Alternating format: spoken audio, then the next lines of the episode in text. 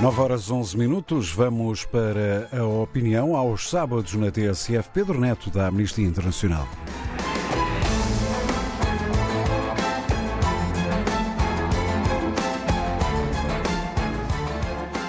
O primeiro-ministro António Costa vai nos próximos dias a Angola.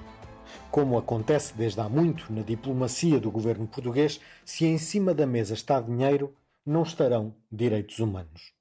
Mesmo assim, a Amnistia Internacional entregou ontem no Palácio de São Bento um obituário com a lista e histórias de alguns dos jovens assassinados pela brutalidade policial em Angola, pelo menos desde 2020, e que aconteceu com o incentivo do governo angolano com quem Costa se vai reunir.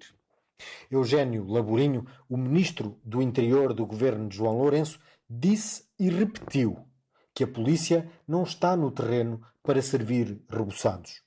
Conto-vos então a história do último dia de vida do médico pediatra de 35 anos, Silvio Dalla.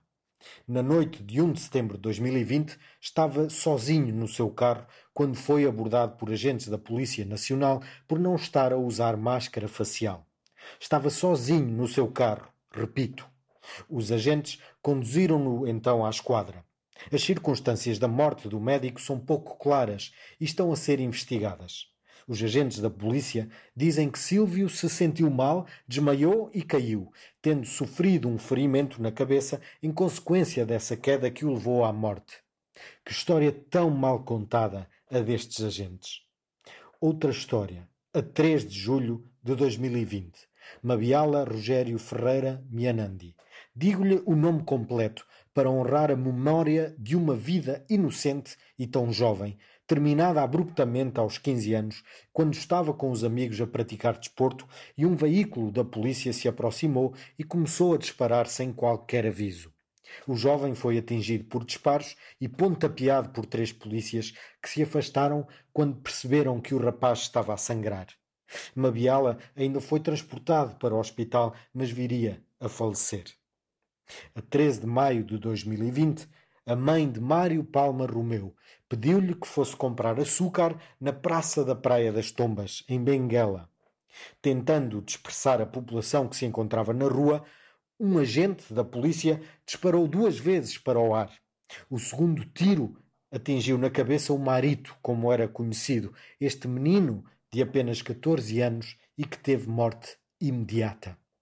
Ainda no dia 5 de junho de 2020, Altino holandês Afonso, mais conhecido por Hernani, era jogador no Inter, um clube desportivo local.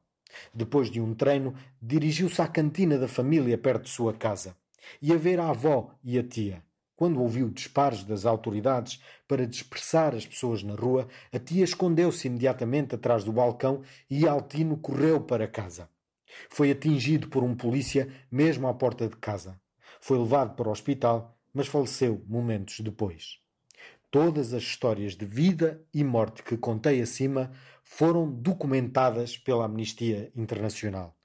Os casos continuam a acontecer, com ou sem pandemia, com ou sem estado de emergência. Os alvos continuam a ser ativistas de direitos humanos, opositores políticos, jovens, todas as pessoas que indiscriminadamente apareçam à frente das autoridades. Este é um pouco do terror que se vive em Angola, presidida por João Lourenço. Esperávamos tanto mais e tanto melhor desta governação. Há algumas semanas escrevi aqui sobre Tanais Neutro, que está preso em Angola por ter chamado palhaço aos governantes angolanos. Tanais não cometeu nenhum crime, mas cá para mim ele de facto mentiu. Os palhaços alegram-nos. Não são bandidos que matem assim as pessoas.